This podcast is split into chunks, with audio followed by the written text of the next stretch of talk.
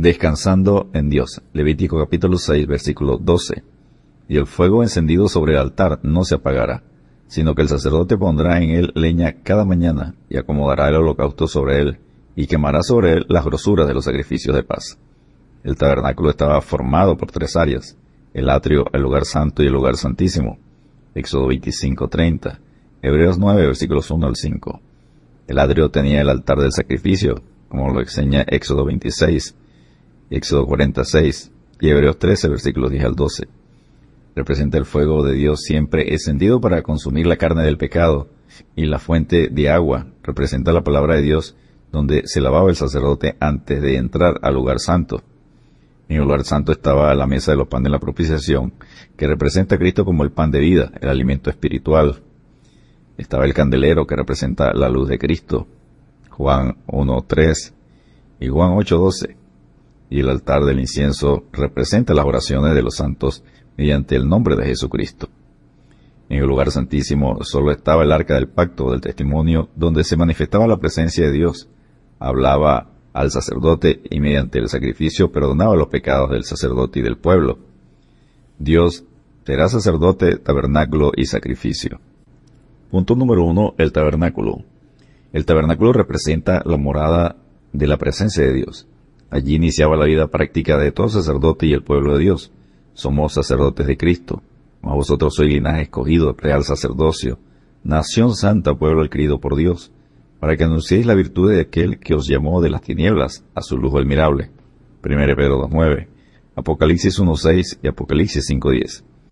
En el Antiguo Testamento nadie podía ser sacerdote sino venía de la tribu de Levit. Nosotros somos sacerdotes del nuevo linaje que Dios trajo a través de Jesucristo, porque manifiesto es que nuestro Señor vino de la tribu de Judá, de la cual nada habló Moisés tocante al sacerdocio. Hebreos 7:14 Hoy el santuario del tabernáculo de la presencia de Dios se encuentra en nuestro cuerpo. ¿No sabéis que soy templo de Dios y que el Espíritu de Dios mora en vosotros? 1 Corintios 3:16. 1 Corintios 6:19. Punto número 2. El altar del sacrificio. El holocausto estará sobre el altar toda la noche. La parte más externa, superficial, visible de adorar a Dios en Levítico son los rituales que están en Levítico capítulo 1 al 7 con Levítico capítulo 23 al 27. Los rituales en Levítico capítulo 1 al 7 son cinco holocaustos, ofrendas de cereales, ofrendas de paz, ofrendas por el pecado y sacrificios por la culpa, que riman con los rituales de las siete fiestas en Levítico capítulo 23 al 27. Y son rituales culturales, símbolos que representaban algo que Dios había hecho o representan una manera de adoración a Dios. Vosotros también como piedras vivas, se edificados como casa espiritual y sacerdocio santo, para ofrecer sacrificios espirituales aceptables a Dios por medio de Jesucristo. 1 Pedro 2.5. Es llevar una vida en santidad, que le sirve, adora a Dios y obedece su palabra. Así que hermano, os ruego por la misericordia de Dios, que presentéis vuestros cuerpos en sacrificio vivo, antes muerto, santo, agradable a Dios, que es vuestro culto racional. Romanos 12.1.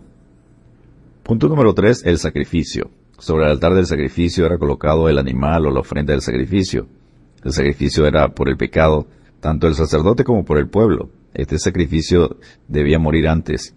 Hoy para nosotros este sacrificio ya lo hizo Cristo, nuestro sustituto, quien murió por nuestros pecados.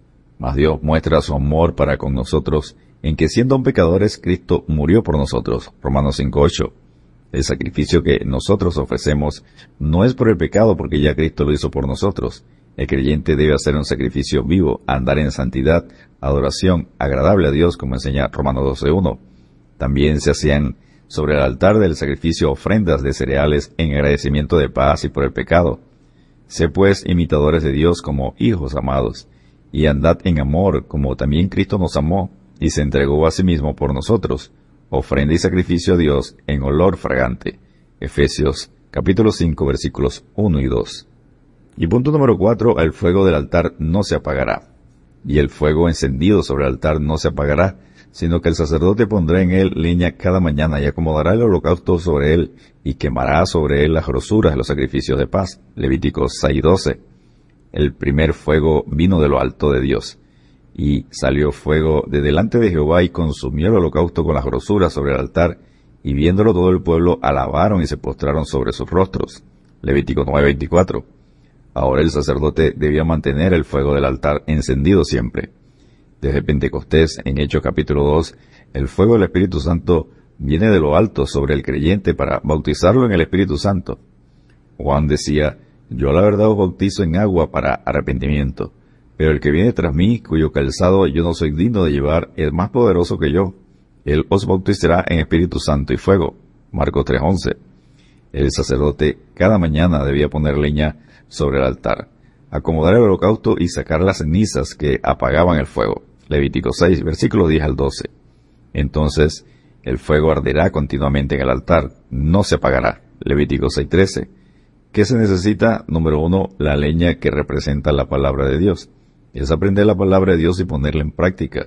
Y número dos, sacar las cenizas del pecado del altar de nuestro corazón, como el orgullo, la mentira, la murmuración, la inmoralidad. Es obedecer, es ser lleno del Espíritu Santo. Que la palabra de Cristo abunde en vuestros corazones. Efesios 5:18, Colosenses 3:16. Que Jesucristo nos vea como veía a Juan el Bautista él era antorcha que ardía y alumbraba. Juan 5, versículos 33 al 35. Descansemos en Dios y por lo cual te aconsejo que avives el fuego del don de Dios que está en ti por la imposición de mis manos, según de Timoteo 1.6. Dios te bendiga y te guarde.